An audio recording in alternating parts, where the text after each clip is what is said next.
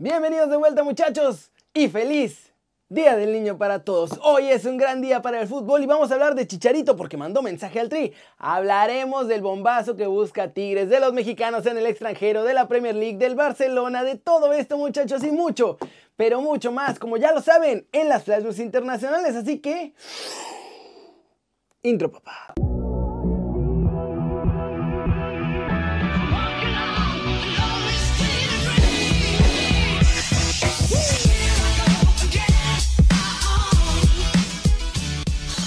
Arranquemos con la nota One Fútbol del día. Chicharito quiere volver al tri y mucho más. Ojalá, yo estoy haciendo todo lo posible para poder estar.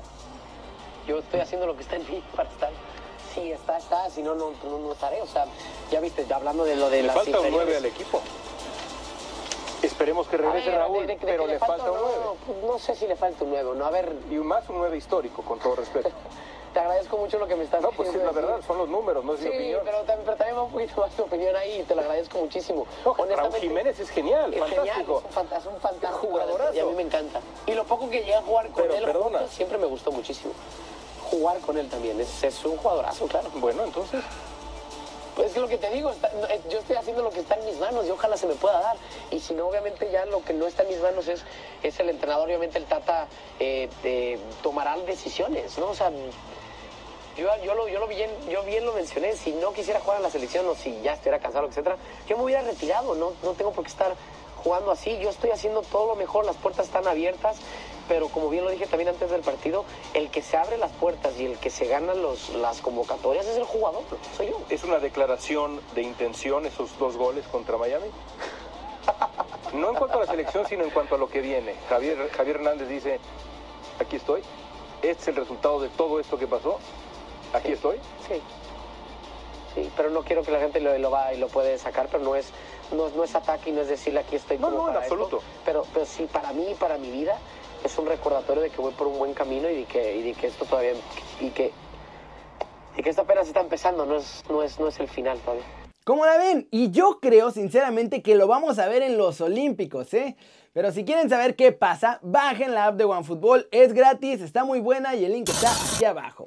Siguiente muchachos, noticia, Tigres cambia de directiva, pero no de filosofía, y van por el que puede ser el bombazo de la década. Y es que en Francia insisten que los Tigres de la Autónoma han estado en contacto con Florian Thauvin, a través obviamente de André Pierre Guignac.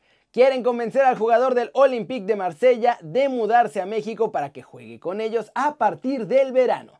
La idea de los felinos es ofrecerle un sueldo similar o hasta mayor a Taubin de lo que ya gana Guiñac. Eso significa que no solo buscan hacer el gran fichaje bomba de la década, sino hacerlo el jugador mejor pagado de toda la Liga MX. Ahora, Taubin termina contrato este verano y se puede ir a coste cero, pero los Tigres van a tener pelea con otros clubes europeos.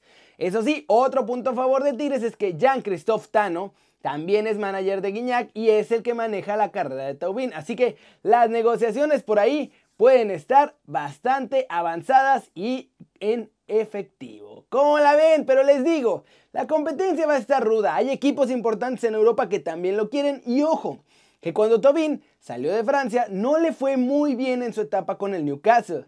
Vamos a ver si quiere revancha o si lo convencen de venir a probar la Liga MX. Cortecito internacional, Barcelona prepara ya plan B para Ronald Koeman porque la derrota de ayer les pegó y duro. Y es que absolutamente toda la prensa de Barcelona asegura que después de perder ante el Granada y dejado ir la oportunidad de ponerse líderes en España, Joan Laporta ya le llamó a Xavi Hernández para ofrecerle el puesto de entrenador de los culé. Esta opción, eso sí, solo la activaría en caso de que Ronald Koeman no consiga ganar la liga con el Barça. Le quedan cinco partidos al entrenador holandés para poder superar al Madrid y al Atlético y hasta el Sevilla, ¿eh?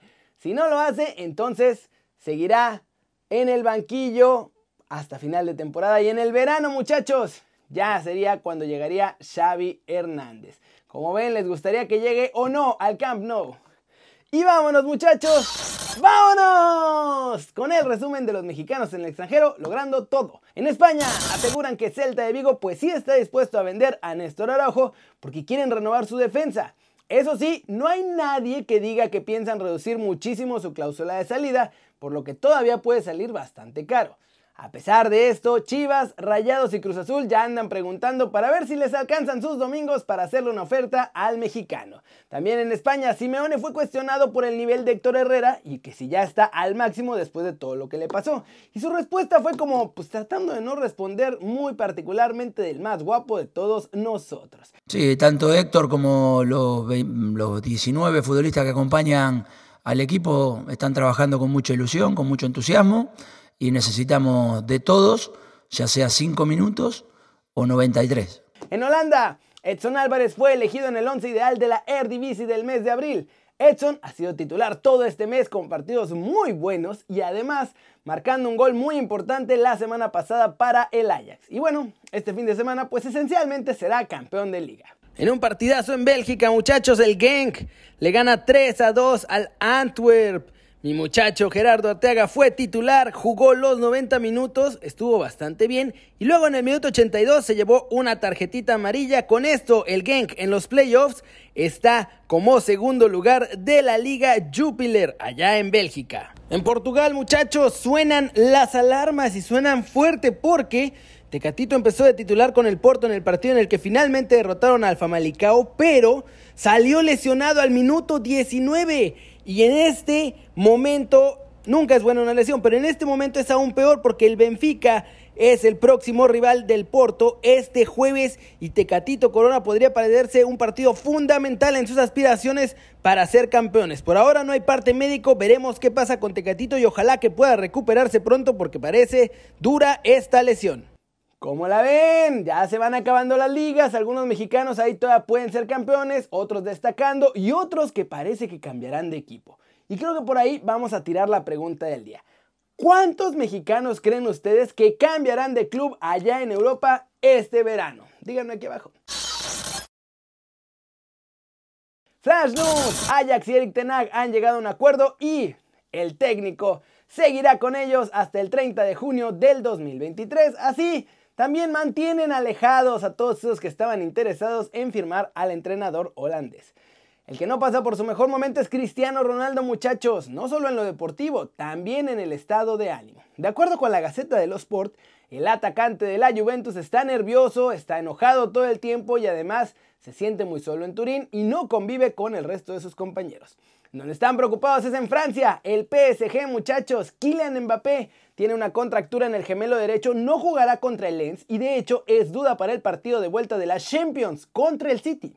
Estudiantes de La Plata anunció este viernes que Darío Sarmiento, que es una de las promesas del equipo, se va al Manchester City. Es oficial, el futbolista de 18 años se une al cuadro inglés en el mes de julio. Ed Woodward, CEO del Manchester United, tuvo que salir a decir otra vez que sí la regaron duro por haberse metido a la Superliga Europea, que fue un error. Y de hecho aseguró que la entidad no volverá a meterse a ningún proyecto de este tipo en el futuro.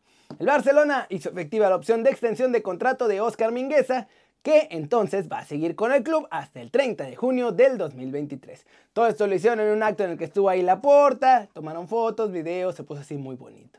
Y la Premier League, muchachos, adapta el calendario, lo cambia para que el público pueda ir a los estadios. La penúltima y última jornada serán después del 17 de mayo, fecha desde la cual se permiten aficionados en todos los campos de fútbol allá en Inglaterra. ¿Cómo la ven? Se cierra la temporada con aficionados, a diferencia de Holanda que no van a dejar que el Ajax sea campeón pues con sus fans ahí, ¿verdad? Pero bueno, ahí va, lenta la cosa, regresando a la normalidad. Por ahora es todo. Muchas gracias por ver el video, dale like si te gustó, meter un zambombazo duro a la manita para arriba si así lo desean. Suscríbanse al canal si no lo han hecho. ¿Qué están esperando? Este va a ser su nuevo canal favorito en YouTube. Dale click a la campanita para que hagas marca personal a los videos que salen cada día.